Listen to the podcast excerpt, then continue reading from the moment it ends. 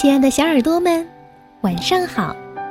欢迎收听微小宝睡前童话故事，我是你们的珊珊姐姐。今天又有哪位小朋友来点播故事呢？先来听听他的留言吧。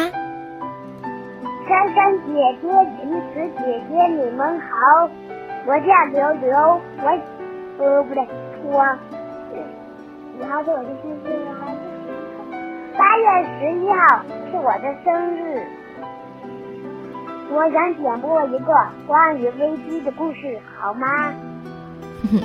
当然好啊，那珊珊姐姐就将这个关于飞机的故事《蓝色》当做生日礼物送给你，祝你生日快乐！一起来听听吧。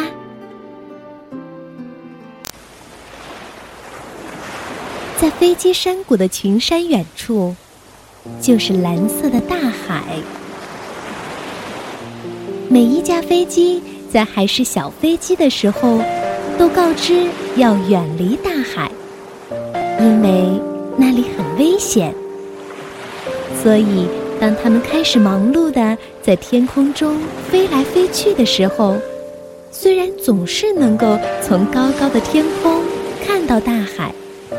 却从来没有人想飞过去仔细看一看。有一天，上完飞行课回到家，小飞机问妈妈：“为什么大海不可以去呢？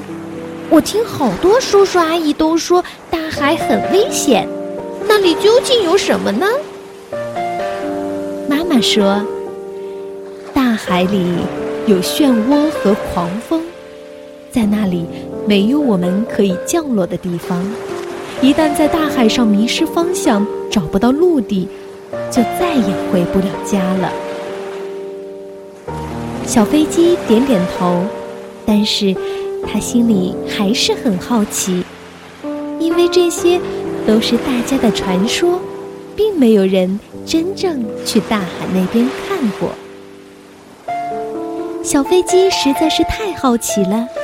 他非常想知道大海到底是什么样子的。有一天下午，他趁大家都在午睡，偷偷地溜了出去。他飞出了山谷，飞过了高山，一直向着蓝色的大海飞去。没用多长时间，小飞机就飞到了海边。它小心翼翼地降落在白色的沙滩上，沙子软绵绵的，好奇怪的感觉呀！大海是那么的大，一眼望不到头。海风吹在脸上的感觉是湿湿的、温温的，阳光洒在身上是暖暖的。大海看上去一点都不可怕。于是，小飞机又飞到了大海的上面。它低头向下看，海里面有好多鱼游来游去，还有美丽的珊瑚礁，以及好多它不认识的东西。大海真美呀！不知不觉，小飞机越飞越远，越飞越远。一阵海风吹来，小飞机觉得有点冷了。一回头，才发现看不到陆地在哪儿了。它已经飞得太远了。这下，他才想起来老师跟妈妈叮嘱他的话：如果回不了家，再也见不到妈妈，那可怎么办呢？小飞机正在伤心。突然发现大海里有一个漂浮着的样子很奇怪的房子，他连忙飞过去问：“我我找不到回家的路了，可以在这里降落一下吗？”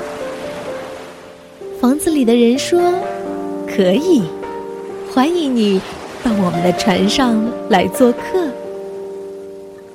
哦，原来这座奇怪的房子叫做船。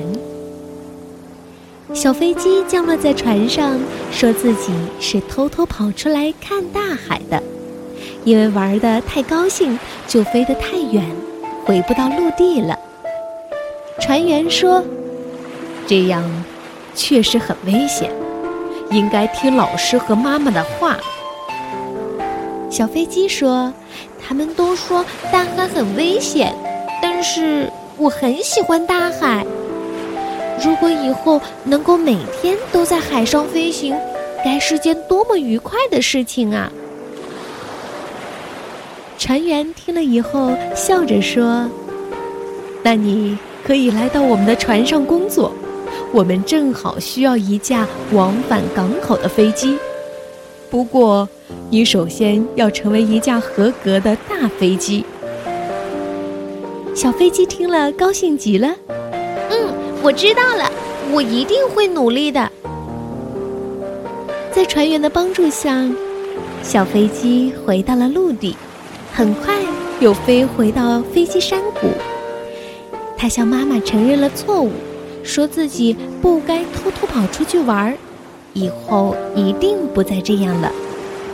然后每一天，他都认真的跟老师学习。终于成为了一架合格的飞机。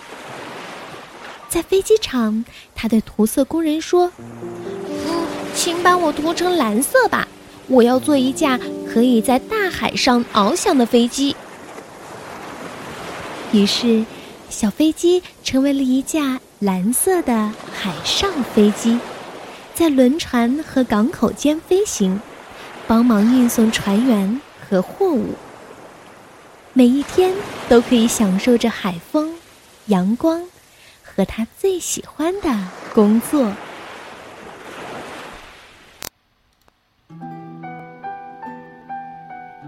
好了，我们今天的故事就讲完了。小朋友们，你们觉得在小飞机身上有哪些地方是值得我们学习的呢？不妨和爸爸妈妈一起说一说吧。当然。也欢迎你们在微信公众平台“微小宝睡前童话故事”中和我们一起分享你们的看法。我们明天再见喽，拜拜。